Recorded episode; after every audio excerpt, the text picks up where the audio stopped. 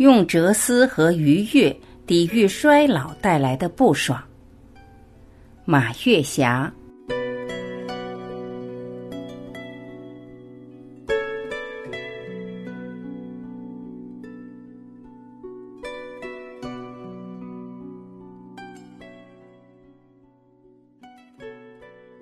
刚刚和闺蜜通完电话，还是忍不住用文字记录下来。我和闺蜜从来不议论张家长李家短的小事，那些事情由人家自己化解担当，犯不上别人评头论足。我们的共识是：活成想象中的自己，不要笑话别人，因为谁都不知道明天和什么境况相遇。我们这次交流主题是用睿智、哲思和愉悦心境抵御衰老带来的不爽。衰老是大自然永恒的规律，谁能挽留住秋天飘落的黄叶？谁能阻挡天上飘落的雪花？当我们步入老年的时候，身上自然而然出现这样或那样的状况，比如说牙齿越来越高了，身材越来越矮了，体重越来越多了。头发越来越少了，头脑里的文化越来越不清晰了，脸上的文化越来越明显了，额头和眼角写了许多三字儿，有的甚至还写满了甲骨文。老年人文化高的和文化浅的脸上一律都有文化了。也许你会说，形象的变化我不在乎，谁能不衰老呢？但是身体的变化不在乎也不行啊，因为总是时不时的提醒你。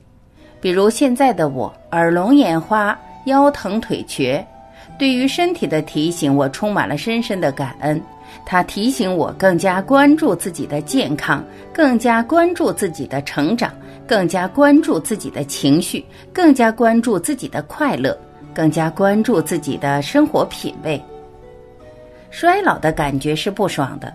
无论是形象上的衰老，还是身体上的疼痛，尤其是病痛，给自己和家庭带来的麻烦和痛楚，只有经历了才能知道是多么无奈。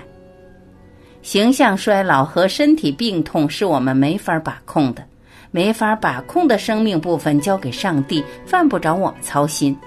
但对待衰老和病痛的态度是我们可以把控的，可以把控的生命部分交给自己。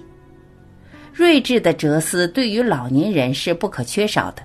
当一件事情发生的时候，首先要坦然面对，勇敢担当，因为每一个不爽的故事都深藏着一个契机，每一段不愉悦的经历都珍藏着一份福气。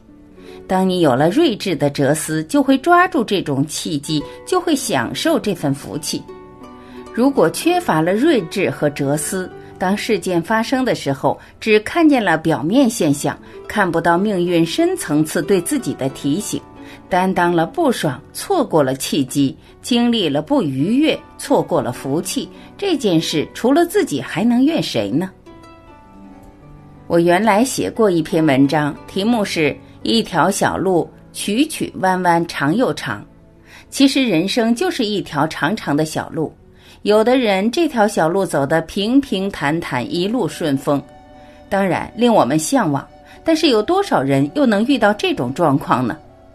有的在人生这条小路上走得曲曲弯弯，工作受阻，情路坎坷。如果有了睿智的哲思，这些东西就会变成丰富经历。我从来不歌颂苦难，但人生遇到苦难的时候，我们别无选择。有时候苦难会让你的潜能力瞬间绽放，越是苦难的时候，越是成长的时候。尤其是女人遇到了苦难，如果有睿智的哲思，有得体的办法，就会变得越来越有智慧。如果唉声叹气、怨天尤人，就变成一个潜意识的抑郁者。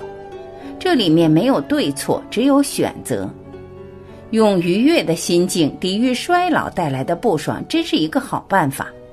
每天保持快乐的心情是我们必做的功课。也许有人说我老了，能力差了，疾病多了，我还快乐？我想说的是，越是老了，疾病多了，越应该拥有快乐，因为快乐是一种能力。你想快乐，任何事情都不能阻止你快乐；你想不快乐，任何人都不会给你带来快乐。反正日子一天天的过，不快乐多亏呀。七老八十了，不是这儿疼就是那儿疼，还快乐呀？你不快乐多没良心呢！有多少人没等着这儿疼那儿疼，很年轻的就离开了这个世界？能活到七老八十，这儿疼那儿疼的年纪，你占了多大的便宜？占了便宜还不快乐，简直人心不足蛇吞象。提前没有预感，突发疾病，又跑医院，又做检查，又治疗，我还快乐？当然应该快乐。突发疾病还能有治疗的机会？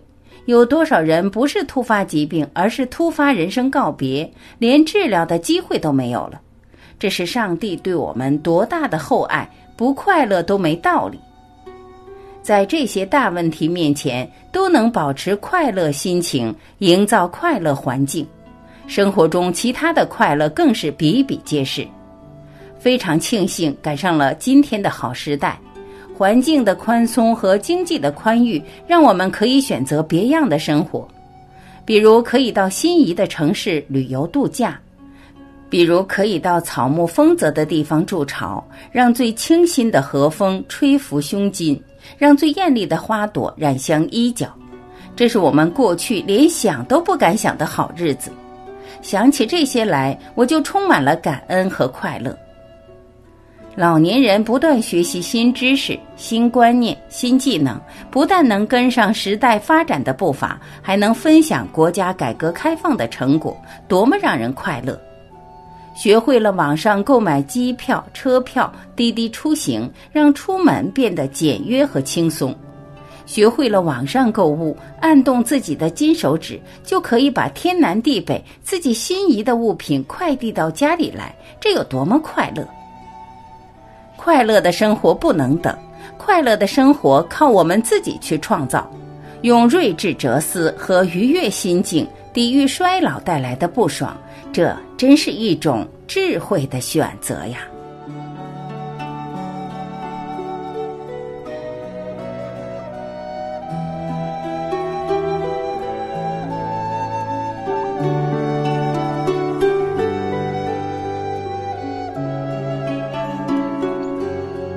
感谢聆听，我是晚琪，我们明天再会。